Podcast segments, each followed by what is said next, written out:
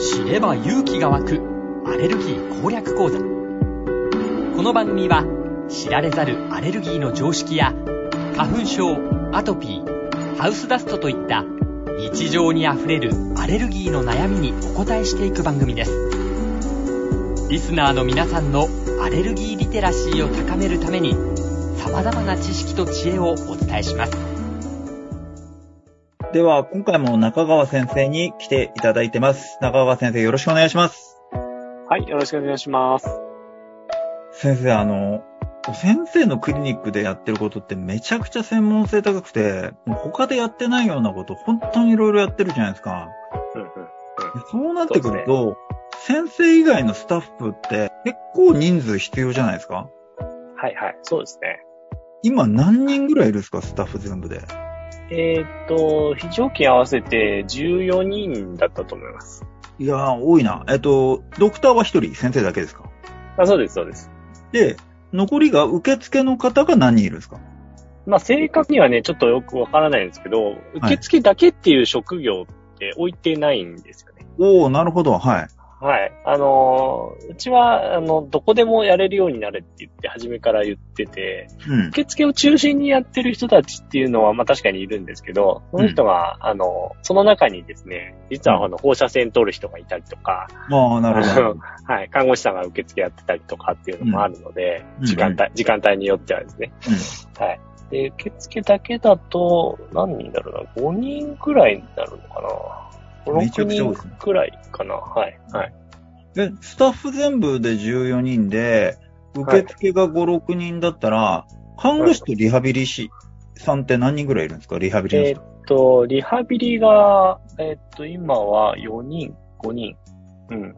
5人。はい。5人ぐらいなんですね。はい、はい。で、看護師が、看護師が2人。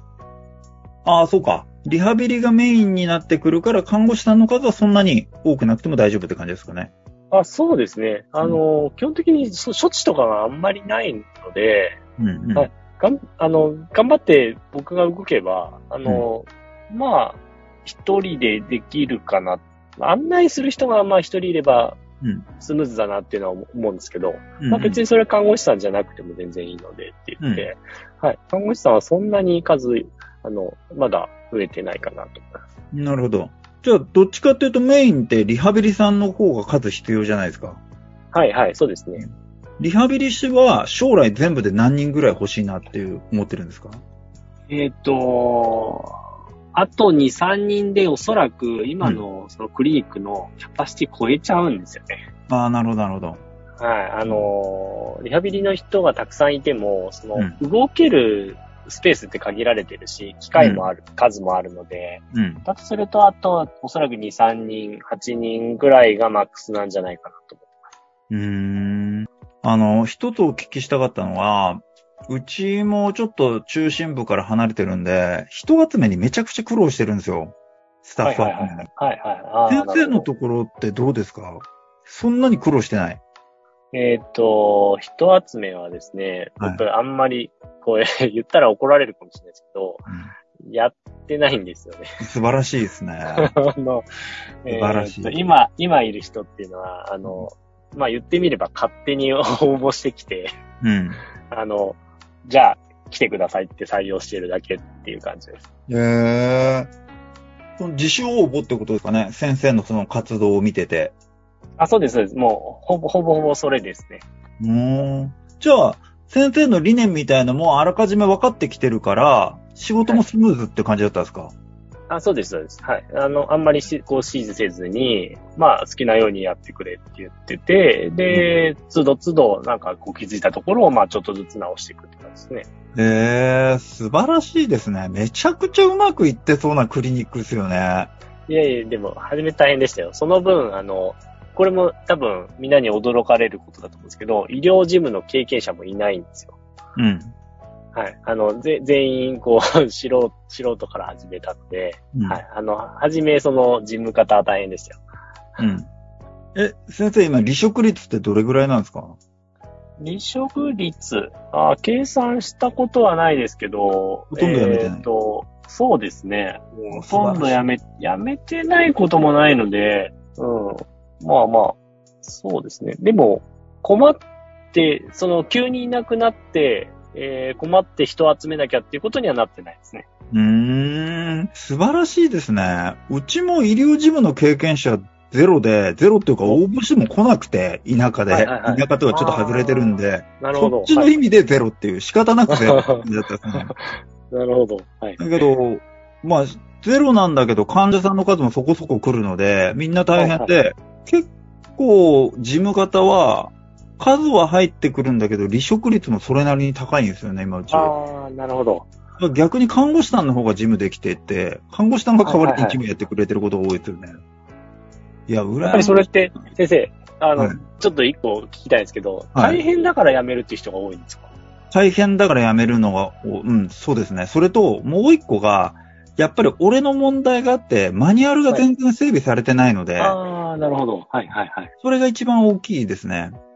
うかもう、すべて俺の経営者としての未熟な部分で、自分で調べたらこんなことできんじゃないのみたいな、思っちゃってたところがあって、そんなわけはないっていう。いや、でも僕も同じですよ。おも同じこと思っちゃうと思います。いや、でもやめてないじゃないですか、そういうところ。まあ、最初から理念に共感して来てくれてる人たちだから、っていうのはあるのかもしれないですけどね。まあ、それは多分大きいと思いますね。うんあとは、その分かった人がちゃんと、その分かってない人を、まあ、教えてくれたりするので、おうはい、それは、そこにはすごい助かってますね。えー。それってどっちかというと、うんはい。システムを組む段階で、その、まあ、雇うときに、うんえっ、と、そう、そうやって他の仕事もできなきゃダメだよとか、うんあのーわかんない人を手伝うことも含めてあなたの給料ですっていうことを説明してるので、うん、素晴らしい。あのーそうやって人を育てていくっていうのを、あのーまあ、現場のレベルでやってもらえるっていうのはすごい助かってます。うーん、素晴らしいですね。それの仕組みがすごいな。うちはもう人間がやる仕事をどんどん減らすことで、はい、はい。あの、ただいる、あの、まあ、言い方悪いですけど、いるだけでいいですよとか、比較的楽ですよっていう形に持ってって、就職してもらう、いてもらうっていう感じの今、組み立てになっちゃってるんで。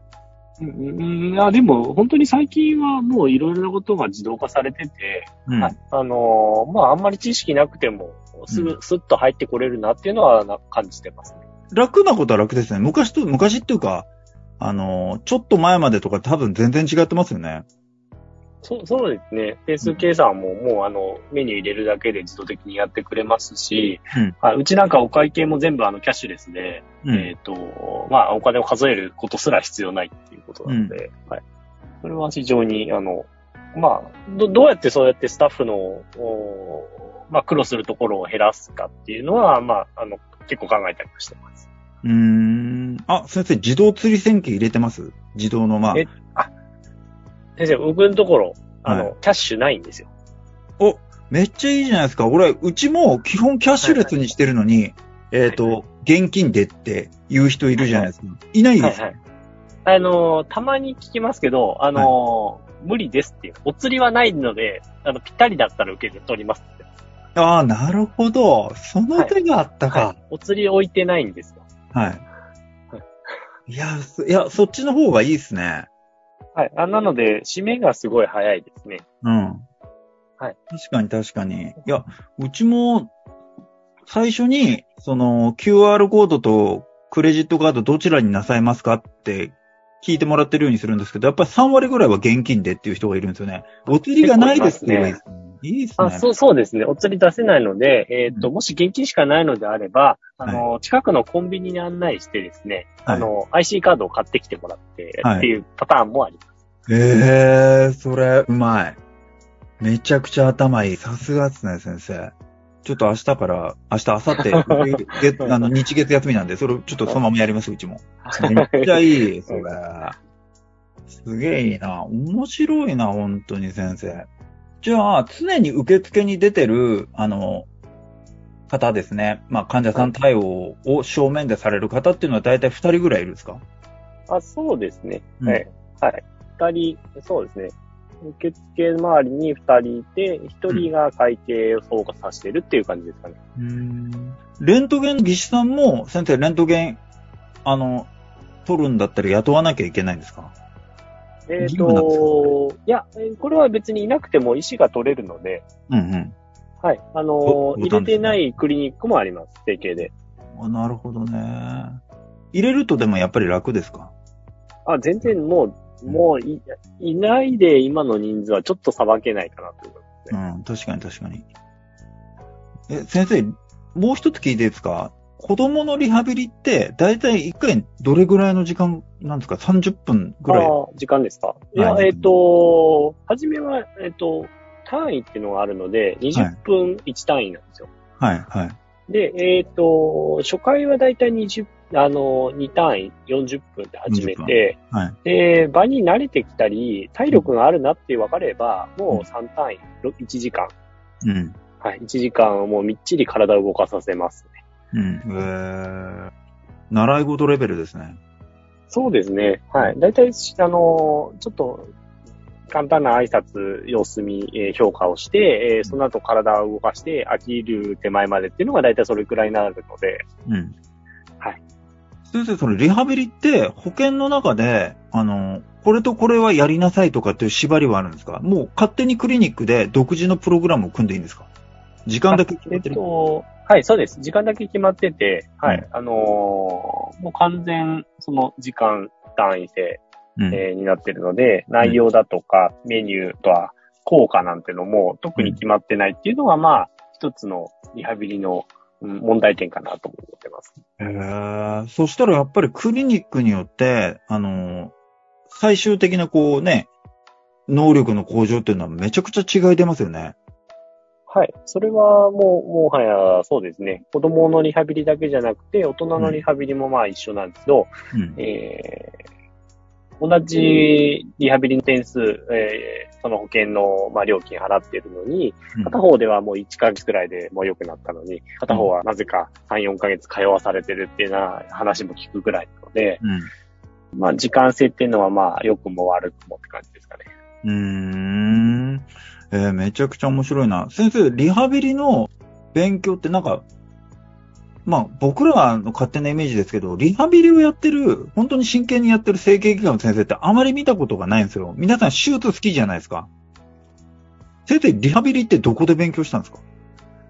えーっとですね、まあ僕もともと体のことは結構詳しく、まあ整形外科っていうのもそうですけど、えー学生時代にですね、僕、あの、トレーナー活動ってやってたんですよ。学生トレーナー。うんはい。トレーナーって、あの、スポーツ選手の、まあ、身の回りの、なんかこう、体のチェックだとかして、えーまあ、マッサージしたりとかもそうですし、えーそのトレーニングの内容を、まあ、見ながら、あの、その選手が強くなる、まあ、サポートをするような人たちなんですけど、はい。そういった活動を結構やってて、僕、筑波大学っていう、あの、スポーツの、まあ、あーとても頑張ってる大学、うんまあ、出身なんですけど、うんはい。そこでやってたトレーナー活動っていうのが、まあ、結構その根幹にあって、リハビリに生きてるかなと思ってます。えー、すげえ、もう、有名になるべくしてできたクリニックですよね、これ。日本一になるべくして、世界一になるべくしてできたクリニックじゃないですか、これ。めちゃくちゃすごいわ、本当に。本当すごい。先生、聞きたいことちょっと、本当もう止まんないので、あと実は一個だけ聞きたいことがあって、はい、はい。先生、患者さんのとのこう関係がめちゃくちゃ深いようなイメージがあるんですよ。で、イベントとかもめっちゃやってるじゃないですか、先生。ああ、はい、はい、はい。あと今度なんかおにぎり屋さんも始め、もう始まってるんでしたっけ？いやいや、まだです、まだです。構想段階。それがすごいんだよな。そこら辺の話って先生次回聞いてもいいですか？ああ、はい、大丈夫です。ありがとうございます。じゃあ今日はこの辺で終わりにさせていただきたいと思います。ありがとうございました。はい、ありがとうございました。